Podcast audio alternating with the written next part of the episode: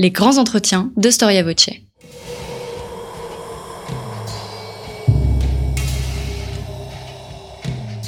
Une émission de la rédaction de Storia Voce.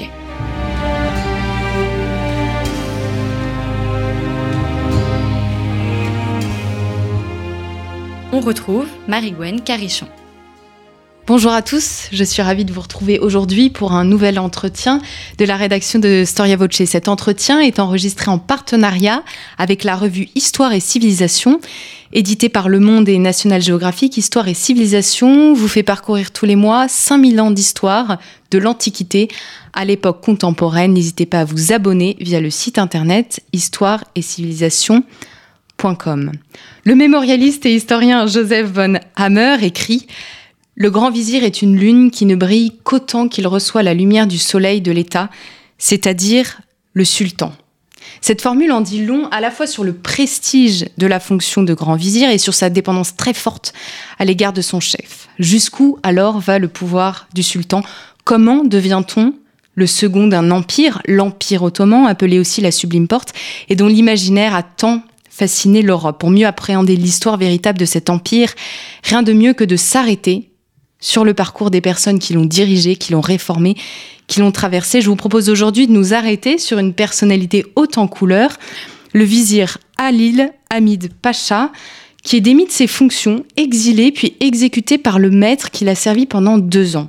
Personnage de roman, La vie et la mort d'Alil Hamid Pacha, c'est le titre d'un livre qui lui est consacré. Ce livre nous dévoile un peu plus l'histoire de l'Empire ottoman et ce livre, il a été écrit par Olivier Bouquet, que j'ai la joie de recevoir aujourd'hui. Bonjour. Bonjour. Merci d'avoir répondu euh, à notre invitation. Vous êtes paléographe, ottomaniste et professeur à l'université Paris-Cité et vous avez mis 14 ans à écrire cet ouvrage qui est paru aux éditions Lettres, donc Vie et mort d'un grand vizir, Alil Hamid Pacha, 1736-1785. Et le sous-titre Biographie de l'Empire ottoman. Comment on passe de la biographie d'un grand vizir qui a été vizir deux ans à la biographie de l'Empire ottoman? Est-ce que vous pouvez nous expliquer ce lien entre le titre et le sous-titre de votre ouvrage? En fait, c'est l'histoire d'un homme et c'est l'histoire de, l'écriture de la vie de cet homme. Mais il se trouve que cet homme était euh, le plus haut personnage de l'État ottoman après euh, le sultan lui-même, et que cet homme a, a, une vie, a une carrière, pendant de longues années et que fait son parcours reflète euh, une partie de, de l'histoire de cet empire dans lequel il, a vécu. Et l'idée, c'est d'écrire une biographie qui soit la vie de cet homme, mais qui soit aussi la vie de tout ce qui l'a entouré, des objets, euh, des univers, euh, des, des, personnes qui vivaient à ses côtés. Et donc, c'est de voir un homme à travers, à travers le monde dans lequel il habitait et le monde qu'il habitait.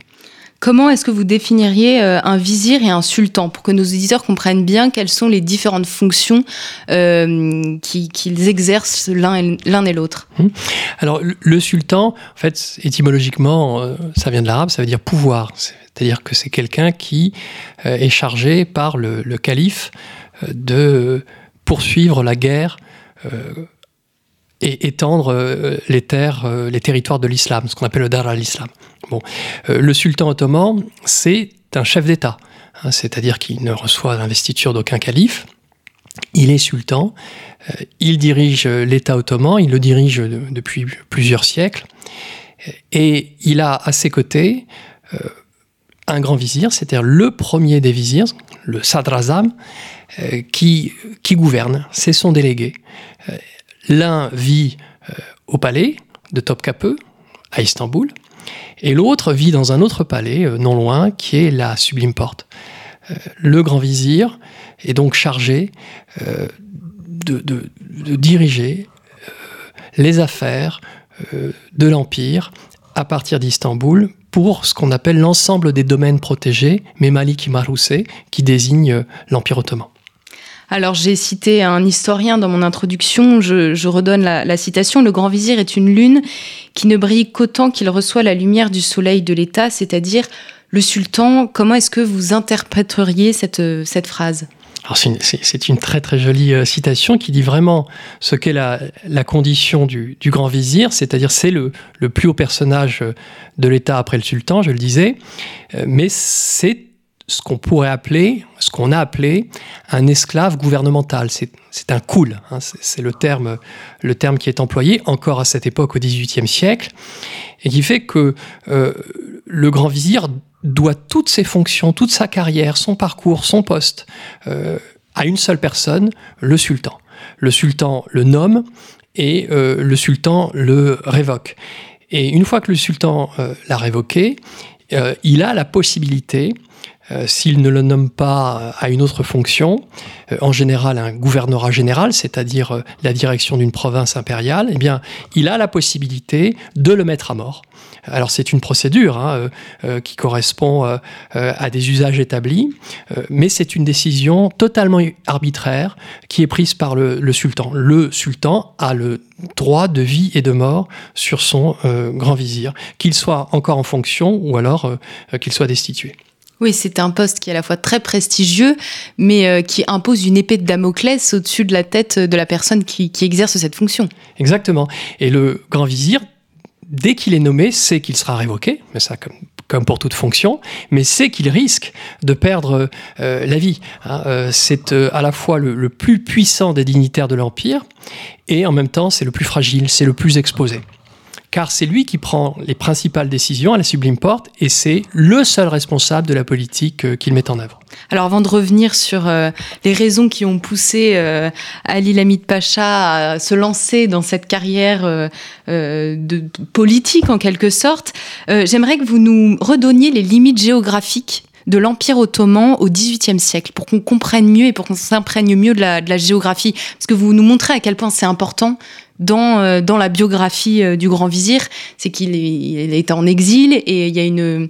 Vous cherchez vraiment à incarner la personnalité dans son entourage et dans son entourage géographique.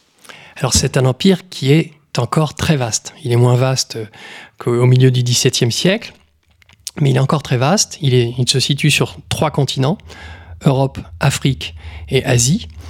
Euh, sur des territoires euh, extrêmement divers. Et pour vous donner une idée, euh, l'Empire ottoman s'étend de la Bosnie à l'Irak, il s'étend du Hejaz jusqu'à la Crimée. Enfin, pas tout à fait la Crimée, parce que justement la Crimée est définitivement perdue en 1783.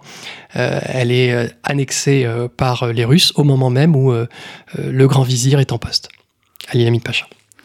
Comment se présente structurellement euh, cette biographie? Alors, c'est une biographie euh, qui est composée de, chapitres, mais euh, de chapitres qui ne sont pas écrits de manière linéaire. linéaire. C'est-à-dire que je l'ai conçu comme une association de plusieurs arcs narratifs. il y a un arc narratif qui raconte le dernier mois de la vie du grand vizir après sa destitution, et ça commence par ça. Il y a un arc narratif qui raconte ce qu'a été la carrière et même de manière générale la vie de ce haut dignitaire. Et puis, il y a dernier arc narratif euh, qui euh, évoque euh, l'histoire de ce grand vizir dans la mémoire des Turcs aujourd'hui et dans le souvenir qu'on a gardé la famille, les descendants de ce grand vizir, chez qui j'ai trouvé des documents d'archives qui m'ont permis d'écrire ce, cet ouvrage. Donc c'est une biographie fragmentée et qui n'est absolument pas chronologique et qui insiste vraiment sur le dernier mois de la vie du Pacha. C'est d'ailleurs pour ça que dans le titre, il y a vraiment la notion de la mort. C'est pas seulement la vie, c'est aussi la mort. Comment vous est venue euh, l'idée de cette biographie? Comment vous êtes-vous intéressé à ce vizir? Alors, de manière tout à fait hasardeuse, euh, je travaillais il y, a, presque 25 ans, c'était en 1997-98, chez un vieil érudit euh, grec d'Istanbul qui s'appelait Taatoros, qui est mort il y a une dizaine d'années. Et nous allions avec un, un ami euh, éditeur euh, classait ses archives euh, et un jour je suis tombé sur un arbre généalogique de cette d'une grande famille et le, premier ancêtre noté dans cet arbre généalogique était Ali Lamid Pacha. Alors j'ai conservé ce, cet arbre généalogique pendant pendant plusieurs années, pendant pendant dix ans. Et puis en 2007-2008, je me suis souvenu que j'avais cet arbre généalogique, je m'y suis intéressé, et euh, j'ai commencé vraiment à, travailler sur ce grand vizir et à ses, descendants, à sa fondation pieuse, ce qui nous a amené jusqu'à aujourd'hui. Cette enquête, euh, je me permets de l'appeler enquête, ne serait pas possible sans votre relation avec les descendants? Ah oui, ça, ça, a presque commencé avec eux, c'est-à-dire que je les ai euh, identifiés à partir de l'arbre généalogique. J'ai essayé d'établir des contacts avec plusieurs descendants. Et puis, un, jour, je suis allé à Ankara, c'était en, en, 2010. Et là, j'ai rencontré ces descendants. Puis, j'ai eu accès aux archives de la Fondation Pieuse qui avaient été euh, institués par leurs ancêtres. J'ai eu accès à des documents euh, très précieux euh, sur l'histoire de cette famille sur plus de, deux siècles et ça m'a permis de croiser des documents administratifs, des documents publics, des documents consultables par les historiens ottomanistes aux archives turques et en même temps des, des documents euh, iconographiques, euh, des documents narratifs, euh, des documents légaux, des actes notariés, des inventaires après décès qui m'ont permis justement d'imaginer au-delà de la biographie de l'homme une biographie d'empire. Est-ce que cet homme a, écrit sur sa vie? Alors, on n'en a pas de traces. Il est possible qu'il l'ait fait, mais peu, étaient, peu, étaient les, peu nombreux étaient les, les grands vizirs, les hommes d'État de manière générale, qui écrivaient sur leur vie, on a des, ce qu'on appelle des égo-documents, on a des, témoignages, on a, on a des récits, euh, mais euh, peu, peu, de, peu d'éléments sur, euh, sur la vie des, des dignitaires de l'État ottoman. Et en fait, on a des informations personnelles à partir de, chroniques, de, de, récits, de relations de voyage. Et puis, euh, on peut reconstituer leur carrière à l'aide des, euh, très abondantes archives ottomanes euh, qui, restituent une partie de leur parcours. La, première archive que vous évoquez dans votre livre vous a été donnée par un descendant du vizir et c'est un document qui est une charte de fondation pieuse. Est-ce que vous pouvez nous en dire un peu plus sur ce document et ce qui vous a apporté dans vos recherches? Alors effectivement, c'est un document fondamental, très important, euh, qui est un document légal, euh, qui avait été conservé par euh, l'un des descendants que, que je que je rencontre encore de temps en temps, avec qui j'échange souvent par courriel, et il avait ce, document dont il avait difficilement identifié la nature. Il ne savait pas trop exactement ce que c'était. C'était donc une charte de fondation pieuse. Alors c'est quoi une charte de fondation pieuse? C'est ce qu'on appelle une vakfiye en turc, une wakfiye en arabe. Euh, et c'est un document par lequel euh, un, personnage, pas nécessairement un, serviteur de l'État, mais un, personnage qui a des moyens, qui a des biens, qui a des possessions, eh bien, transfère ses droits de propriété sur ses biens, sur ses possessions, euh, il les transfère directement à Dieu. C'est-à-dire que la fondation fait que, par exemple, une maison, euh, une, bibliothèque ou même des livres euh, deviennent euh, des biens de main morte. et on fait la liste des biens de main, morte. Un administrateur est nommé et cet administrateur est chargé du, de, la gestion de ses biens, de ses possessions. Et c'est ce qu'a fait Ali Hamid Pacha. Il a, il a créé une fondation pieuse et c'est la famille qui a euh, assuré l'administration de cette fondation pieuse jusqu'à il y a une dizaine d'années, donc sur plus de deux siècles. Euh, les descendants, c'est pour ça qu'on a beaucoup de documents, et c'est pour ça que ces documents sont très riches, euh, les descendants eh bien, ont pu administrer la fondation instituée par leurs ancêtres.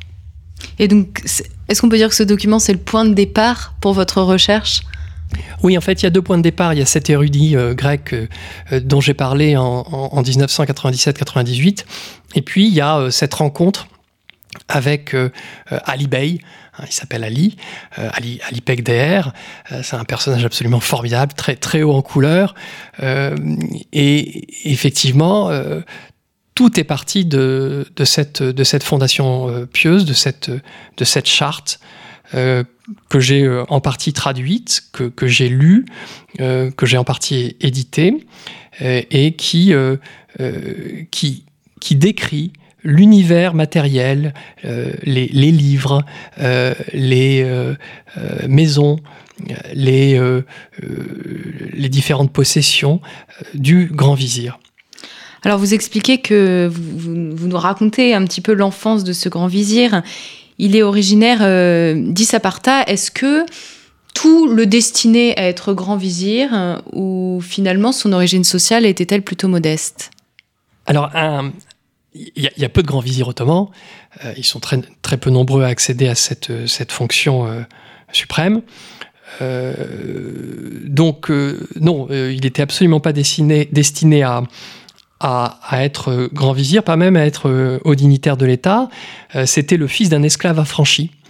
et c'était le, fils par sa mère. Euh, euh, enfin, c'était le, descendant d'une famille de, notables installés en Pisidie, hein, euh, en Anatolie, à Sparta.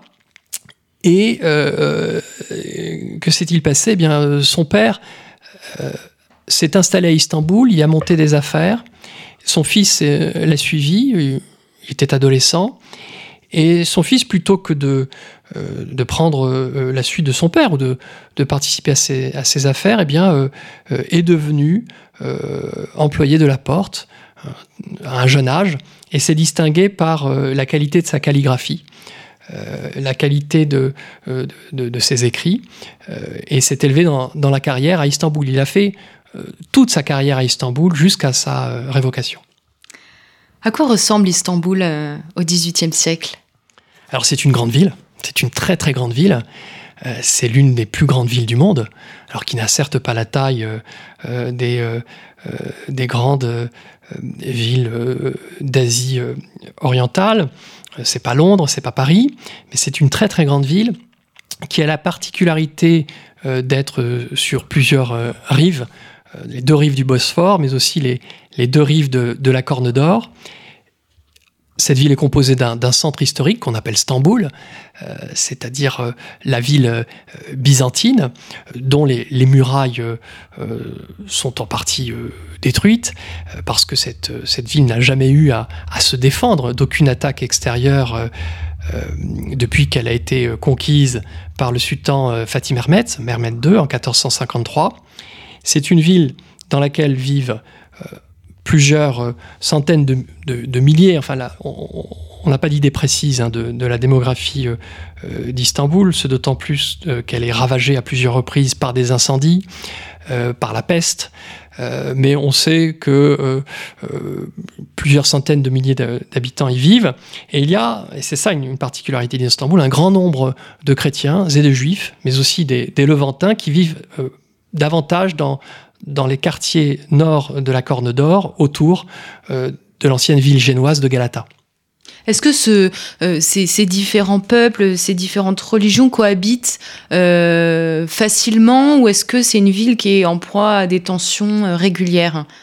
Alors, l'Empire ottoman est, un, est un empire peuplé de quantité de, de peuples. Euh, des musulmans, d'une part, et puis euh, des non-musulmans, c'est-à-dire euh, ce qu'on appelle des gaïri muslims, c'est-à-dire des, des sujets du sultan qui bénéficient de la protection de la dhimma, ce sont des, des. Hein. ils payent un impôt, la jizye, en échange de quoi ils sont, ils sont protégés par le sultan. Donc ils bénéficient d'une protection dans un cadre légal. Euh, en même temps, ce sont, on peut le dire, des sujets de seconde zone, euh, euh, de seconde catégorie, qui, à plusieurs reprises dans la longue histoire ottomane, ont subi des confiscations, ont subi des, massacres et ont vu leur, leur, vie quotidienne perturbée par euh, euh, les populations qui les environnaient. Donc on ne saurait pas parler d'Istanbul comme étant une ville cosmopolite, un fait de communautés qui, vivaient les unes aux côtés des autres. De toute façon, il n'y a pas d'alliance matrimoniale, il n'y a pas de mariage entre les différentes communautés. Euh, et c'est un empire qui est un empire islamique dirigé par un sultan sunnite et qui donc à ce titre réserve une place différente selon que l'on est musulman ou non musulman. Alors vous avez dit qu'il avait été remarqué par sa calligraphie, parce qu'il écrivait bien. Est-ce qu'il y a d'autres paramètres, d'autres, choses qui l'ont poussé à avoir cette carrière politique? Je pense par exemple à la naissance, au réseau. Oui, alors ça c'est très important parce que on fait souvent le portrait d'une méritocratie ottomane. C'est-à-dire on dit voilà, euh, ce sont euh, euh, des esclaves affranchis, ce sont, alors c'est beaucoup moins le cas à l'époque, des d'anciens pages issus du défirmé, c'est-à-dire du ramassage, euh, ce qu'on appelait le ramassage euh, de, jeunes converti principalement en Europe, enfin dans les parties européennes de l'Empire. et ce, jeune Halil Hamid ne bénéficiait ni de, cette position de page qui se serait élevée au sein du palais et qui ensuite aurait pu accéder au cadre de la Sublime Porte, ni d'une protection, et ça c'était très important, euh, pour euh, faire carrière, et en particulier carrière dans l'administration civile. Euh, il n'avait pas de protection euh, vraiment décisive. Il n'était pas fils euh, de Pacha, il n'était pas euh, fils d'employé de l'État, et donc il s'est élevé par, par des qualités qui, qui l'ont distingué. sa calligraphie, c'est certain, mais il semblerait également, on a des témoignages à, ce sujet, son, son, intelligence, sa capacité de travail et une, une véritable habileté qui l'a conduit d'ailleurs à être euh, le Reusei Ulkitab, c'est-à-dire le responsable des affaires diplomatiques de l'Empire. Alors vous, on pense qu'il était intelligent. En revanche, lui avait l'air de penser que son sultan euh, euh, était plutôt idiot. On verra euh, jusqu'où ça l'a mené de, de, penser, de divulguer un peu ce genre d'idées. Comment est-ce que on devient vizir concrètement? Est-ce qu'on est choisi? Bon, je suppose qu'il n'y a pas de vote, mais qu'est-ce qui a pu interpeller le sultan et comme ça, un peu du jour au lendemain, décider que que Hamid serait son voilà son prochain premier ministre? Alors, le, sultan, effectivement, euh, qui s'appelait euh, euh, s'appelait Abdulhamid Ier, était un sultan qui, qui à en croire les témoignages, avait des capacités intellectuelles assez limitées, mais en même temps se souciait des affaires de l'État, c'est-à-dire qu'il entendait vraiment participer au processus de décision. Et il avait nommé toute une série de grands vizirs, les uns à la suite des autres, d'anciens janissaires notamment, ça s'était mal passé.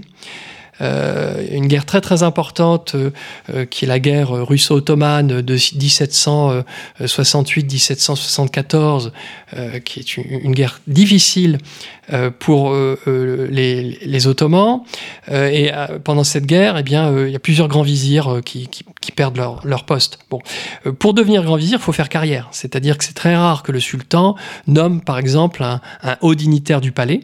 Hein, euh, quelqu'un qui soit de son entourage et qui le, il le promeuve. Euh, il y a des expressions hein, euh, qui renvoient à ce qu'on appelle le, le c'est-à-dire le, saut de carrière, qui fait que le sultan nomme des proches des anciens pages. Euh, Abdulhamid n'est pas du tout dans cette situation, c'est quelqu'un qui s'est progressivement élevé dans la carrière, euh, qui en fait a coché toutes les cases, qui a exercé les principales responsabilités de la Sublime Porte, et qui effectivement était très très bien placé euh, quand, une fois que le sultan vraiment n'avait plus de dignitaire sous la main, Abdulhamid avait fait preuve de, de, sa compétence et en fait c'était un bureaucrate. C'était un, peut le qualifier de bureaucrate. Euh, il, avait, euh, il avait des compétences euh, complètes, diverses, et en fait, il avait coché toutes les cases, et, le sultan, naturellement, s'est tourné vers, lui pour, pour en faire son grand vizir. Alors on a parlé, on parle d'empire ottoman, mais on parle aussi de sublime porte. Est-ce que vous pourriez nous expliquer d'où vient, d'où vient cette expression? Sublime porte, c'est c'est l'expression Bab Ali en turc, et, ça renvoie euh, à, l'entrée du palais euh, euh, du grand vizir, qu'on appelle aussi la porte du Pacha, Pacha Kapese, et, en fait c'est l'hôtel Matignon des, Ottomans, si l'on peut dire. et cette résidence comprend aussi les bureaux du grand vizir. Euh, elle est à deux pas de Topkapi, vraiment à quelques centaines de mètres seulement très accessible, euh, ce qui permet au, grand vizir de se rendre euh, parfois nuitamment rencontrer le sultan, qui, le fait mander. Bon, et, cette sublime porte, elle, elle, elle se constitue vraiment à la fin du XVIIe siècle, milieu du XVIIe siècle, fin du XVIIe siècle, c'est-à-dire qu'elle devient sédentaire. Jusqu'ici, le, grand vizir avait, son, euh, avait un palais, avait, avait, une maison de ville euh, à partir de laquelle il gouvernait. Euh, et la sublime porte, telle qu'elle existe encore aujourd'hui, qui est l'administration de la préfecture d'Istanbul, eh bien, a, fasciné les, observateurs étrangers, moins que Topkapi, hein, moins que le palais du sultan. mais elle a pris beaucoup d'importance à l'époque où Ali Limit Pacha était grand vizir. Alors votre chapitre 6 euh, concerne euh, un peu cette, euh, cette, cette carrière de, du vizir et vous, vous l'avez nommé l'enfer de la sublime porte, qui est quand même un mot très fort. Alors, en ouverture de chapitre, vous citez Michel Rocard, qui parle justement de Matignon comme l'enfer de Matignon. Est-ce que la sublime porte, c'est pire que Matignon? En quoi c'est un poste qui est particulièrement éprouvant? Aucun, aucun Premier ministre de la République française n'a perdu la vie en fonction, n'a été exécuté par le président de la République. Et euh, j'ai calculé que euh, cinq euh, grands vizirs avaient été exécutés au XVIIIe siècle. Donc c'est quand, même, quand même important. Oui, les exécutions sont fréquentes en fait. Alors, si vous regardez les chiffres, vous avez une trentaine de grands vizirs entre 1730 et 1783. Vous voyez, sur, une cinquantaine d'années, vous avez 30 grands vizirs, donc, et euh, vous en avez 3 ou 4 qui sont exécutés. Bon, alors c'est pas la majorité, c'est une, une minorité, euh, mais euh, ils peuvent perdre la vie. Ce ne sont pas les seuls dignitaires de sultan qui peuvent perdre leur, la vie. D'autres, que sont, sont exécutés. Mais enfin, c'est, une fonction très difficile. Et surtout, le, grand vizir est tenu pour le responsable de la politique du sultan. C'est, vraiment, c'est le seul responsable. D'autres, sont, euh, mis en cause, mais le principal responsable, c'est le, le grand vizir. Donc c'est une position extrêmement euh, difficile. Et ce qui est très compliqué aussi, c'est qu'une fois que vous avez été grand vizir, vous n'avez plus aucun poste euh, que vous puissiez espérer une fois que vous serez révoqué. C'est-à-dire que vous devenez la plupart du temps gouverneur général, vous êtes nommé dans une province au loin, c'est d'ailleurs ce qui arrive à Namid Pacha avant son exécution, et donc, vous devez quitter Istanbul sans nécessairement savoir où vous serez nommé dans ce vaste empire, si vous serez nommé au Hejaz, euh, donc euh, la péninsule arabique, si vous serez nommé en, Bosnie, dans le Kurdistan, etc., etc. Donc, vous ne savez pas combien de temps vous exercerez vos, fonctions. Bon, c'est le cas d'un Premier ministre de, de, Matignon, mais vous savez surtout pas comment ça se finira et ce que, ce que sera votre existence ensuite. Alors quand on parle d'archives, on pense assez euh, intuitivement au texte. Euh, je précise que vous, vous lisez, vous, vous parlez le turc et vous lisez l'ottoman, donc ce qui est particulièrement euh, important pour comprendre cette vie. mais vous insistez aussi beaucoup sur les objets.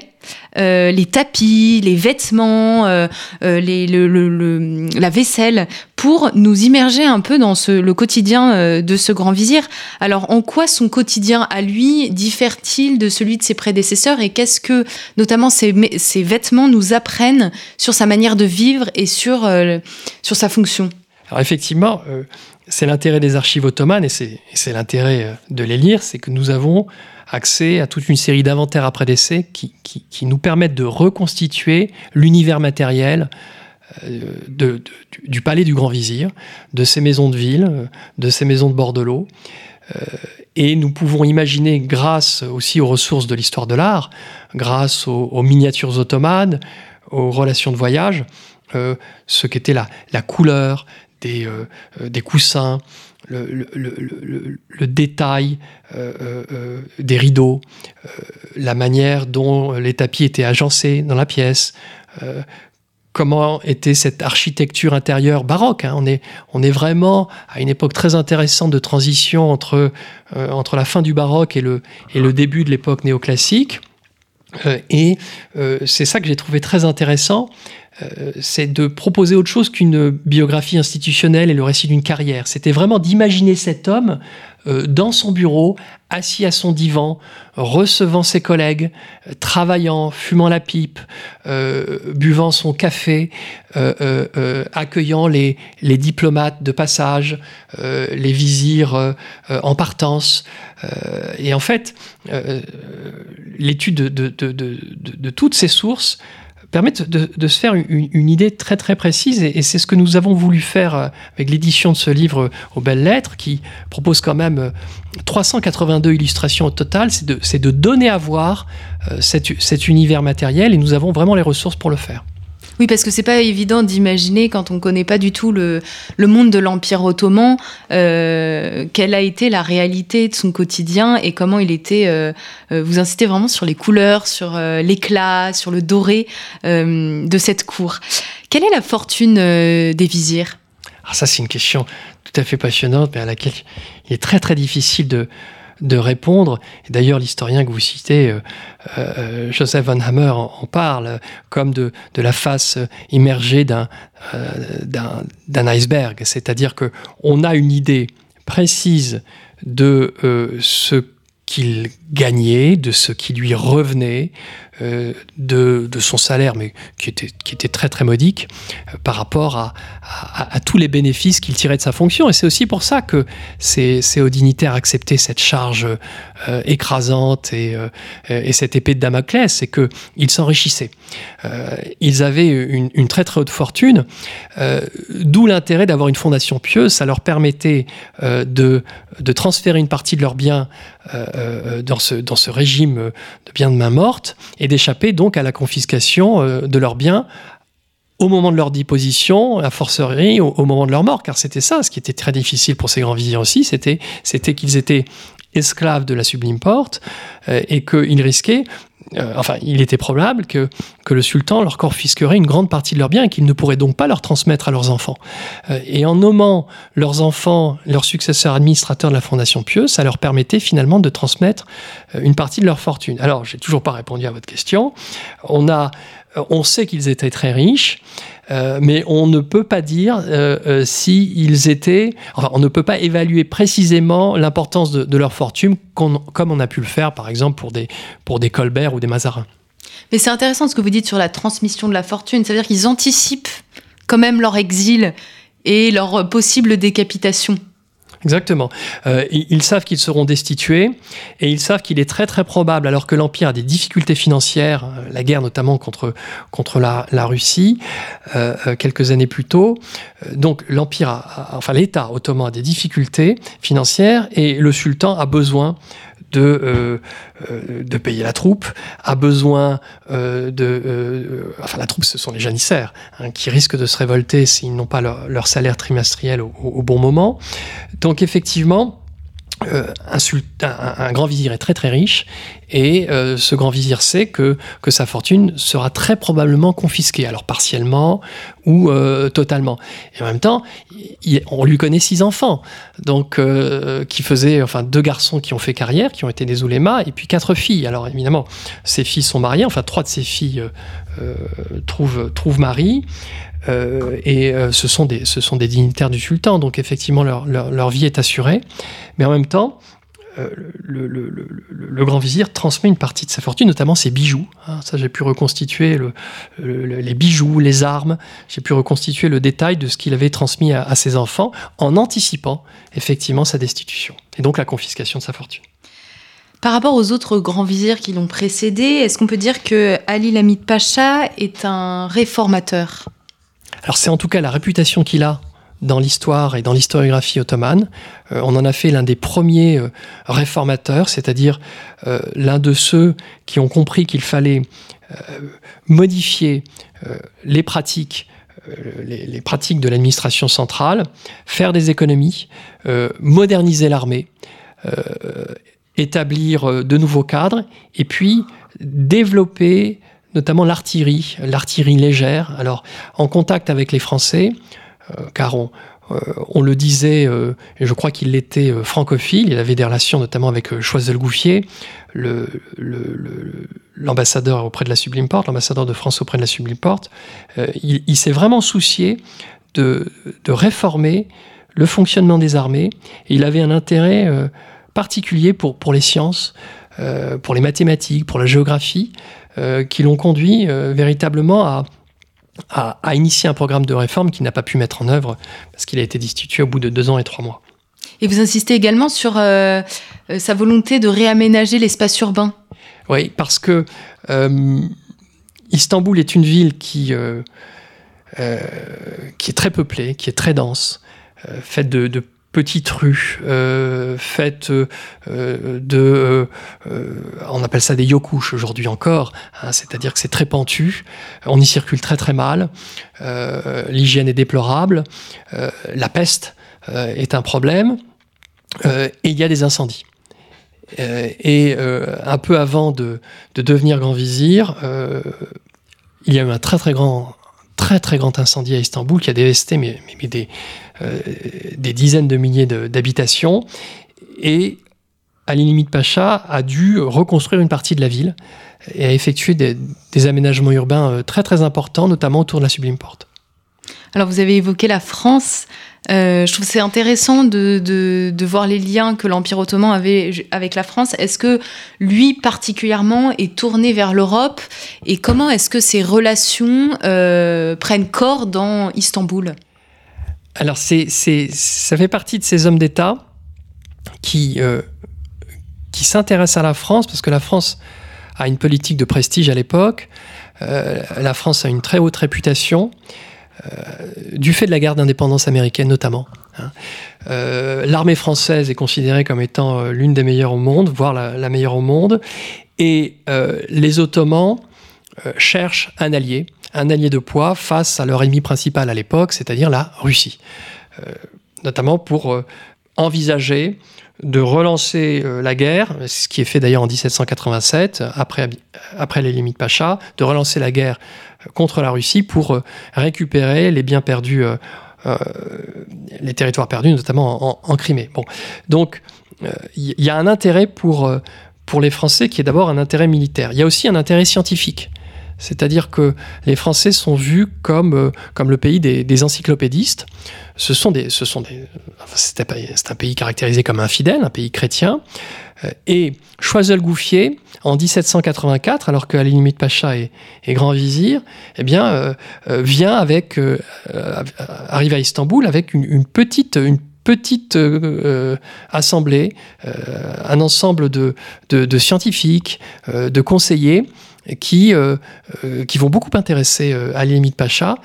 C'est un petit peu, sous, un modèle réduit, l'expédition d'Égypte de Bonaparte avant l'heure. Hein. Et il y a ce, prestige scientifique français qui intéresse beaucoup le, grand vizir et qui intéresse aussi son, son grand amiral, hein, Ghazi Hassan Pacha. Euh, voilà. À cette époque, euh, et, dans les deux historiographies, c'est-à-dire l'historiographie turque et l'historiographie française, euh, on considère qu'à cette époque, les relations franco-ottomanes étaient, étaient vraiment au, plus haut niveau. Alors euh, malgré euh, malgré son ses volontés de réforme, malgré son intelligence, euh, vous en doutez, il va être révoqué puis exécuté. Et ce que vous dites est, est intéressant. Je vous cite Ali Lamid Pacha n'est pas sanctionné pour l'échec de sa politique, mais pour avoir commis une transgression symbolique. Mais qu'est-ce qu'il a pu transgresser pour pour être mené à mort? C'est la relation au souverain, c'est-à-dire que euh, le, grand vizir euh, est un délégué du sultan. Euh, le grand vizir n'est pas un numéro 2. le grand vizir gouverne et le grand vizir doit bien montrer au sultan, enfin ne, pas lui montrer qu'il s'imaginerait comme étant plus apte à gouverner que lui. Et il y a une relation de confiance qui s'était tissée au tout début de, son vizirat et qui finalement euh, n'a pas, euh, pas été consolidé par Ali Limit Pacha. Il n'avait plus la confiance du souverain et euh, il avait des ennemis. Et ces ennemis ont laissé courir des rumeurs parce que nous avons des. Alors, j'ai dit que Ali Limit Pacha n'avait pas laissé d'écrit de sa main, de témoignages personnels. En revanche, le sultan, lui, a laissé des écrits et euh, il raconte que, que Ali Limit Pacha euh, ne lui fait pas confiance, que Ali Limit Pacha le, considère comme quelqu'un qui n'est pas à la hauteur, et il s'estime, euh, il s'estime, oui, trahi. par, son, par son grand vizir. Donc c'est la réponse, enfin cette exécution est la réponse à un sentiment de, de, trahison très très fort chez, chez le souverain. Il n'y a pas d'autre raison ah, il y, a, toute une série de raisons hein, qui fait euh, euh, des raisons raisons conjoncturelles qui fait que euh, il a fait des économies enfin limite Pacha a fait des économies sur le, paiement de la solde versée aux janissaires et que les, janissaires étaient à deux doigts d'entrer en révolte ce qu'ils ont fait très fréquemment à l'époque ottomane. Et effectivement, le, grand vizir craignait une rébellion, parce que ça, on l'a pas dit, mais c'est très important les, euh, certains grands vizirs se font exécuter, mais certains sultans se font destituer. ils ont été plusieurs également euh, euh, à, perdre, à perdre la vie dans l'histoire ottomane. Et Abdulhamid Ier a peur que si son sultan n'est pas révoqué, lui-même risque d'être d'être déposé, voire exécuté. Donc en fait, il prend les devants. C'est une mesure qui, qui, qui lui permet de, de se protéger d'une éventuelle rébellion des janissaires. Et puis qui permet de peut-être d'instituer le grand vizir comme le bouc émissaire et vous dites que c'est lui qui gouverne en fait, donc c'est lui qui est responsable des politiques euh, qui ne fonctionnent pas. Oui, exactement. Quand, la situation devient, devient compliquée et difficile, et quand euh, euh, le les hauts dignitaires, les gens du palais, le sultan lui-même sentent que la situation est instable à Istanbul et que le peuple gronde et que les janissaires menacent d'entrer en rébellion, eh bien effectivement, la destitution est une, est une solution. Mais alors, un autre problème se pose tout de suite, c'est qui nommer à la place du grand vizir. Donc, vous avez différentes coteries qui agissent avec des rumeurs qui sont très fortes, avec des rapports de force entre le harem euh, et euh, le palais, euh, entre le palais et les autres dignitaires de, l'Empire, et qui expliquent parfois que le, sultan prenne une décision qu'il estime la meilleure. voilà, ce qui n'est pas toujours le cas. Oui, un vizir n'est pas vizir à vie. C'est important de le redire que euh, Ali Lamid Pacha, c'est deux ans, deux ans et demi. Oui, oui, deux ans et demi, ce qui est une, ce qui est une, ce qui est une bonne moyenne. Hein. Euh, vous avez dans la longue histoire ottomane des, des grands vizirs qui ont exercé leurs fonctions euh, pendant parfois une dizaine, voire une quinzaine d'années. Enfin, ça reste très, très exceptionnel. mais non, non, un, un, grand vizir, c'est c'est un serviteur du sultan. Hein. Et d'ailleurs, c'est écrit en toutes lettres dans ses courriers qu'il adresse au, sultan. Il se, il se, il se il se voit, il se perçoit comme étant un esclave du sultan euh, dans son sceau, euh, dans, euh, dans ce qu'on appelle sa penché, c'est-à-dire sa signature. Il, il, se dit, il se pense, et il est perçu comme étant avant tout le, le, le, le, serviteur le plus, le, plus, le plus digne et le plus élevé des serviteurs des, des du sultan, et malgré tout son serviteur. Alors avant d'être exécuté, il est envoyé en exil et il ne se doute pas qu'il va être enfin, tué, exécuté par, euh, par, son, par son maître. Euh, combien de temps dure cet exil et, quels sont les, terrains d'errance de Ali Lamid Pacha? Alors effectivement, il est, il est euh, envoyé en exil. C'est quelque chose de, très brutal. Ça se passe au petit matin. C'est d'ailleurs là-dessus que commence le livre. Hein. Hein, euh, c'est une révocation ad notum, hein, comme, on dit, euh, comme, on dit, comme on disait par exemple dans la France du 19e siècle concernant les préfets. C'est une, une révocation qui s'applique immédiatement et le grand vizir est emmené hors d'Istanbul, hors de la capitale, de peur qu'il y ait des troubles. Il est emmené où En trace. Il ne sait absolument pas où il va. Il y a plusieurs possibilités, étant donné que ça fait 30 ans qu'il est employé de la Sublime Porte. Il, a vu des grands vizirs révoqués, des grands vizirs exilés. Donc, euh, euh, et là, j'essaie de me placer dans la tête du grand vizir en faisant euh, toute une enquête prosopographique, en le comparant à d'autres grands vizirs et d'autres hauts dignitaires. Et donc, il est emmené à cheval sur les routes de Thrace, qui le conduisent donc à Gallipoli, dans les Dardanelles. Et ensuite, toute la question, c'est de savoir s'il y restera, c'est de savoir si euh, il sera nommé ailleurs dans l'empire. Euh, et, donc, euh, là, effectivement, il, ne sait pas ce qui, ce qui, ce qu'il adviendra, ce adviendra de lui. Alors, comment est-il exécuté? Alors, il se trouve sur une île. Il a été donc nommé. Gouverneur de la province du Hejaz, donc c'est très très loin, il doit y aller, et puis finalement il, il s'arrête en route dans l'île de, de Bosdiada, l'île de Tenedos, euh, où il doit attendre qu'un galion vienne le chercher pour le, pour le mener jusqu'à le conduire jusqu'à jusqu'à Alexandrie.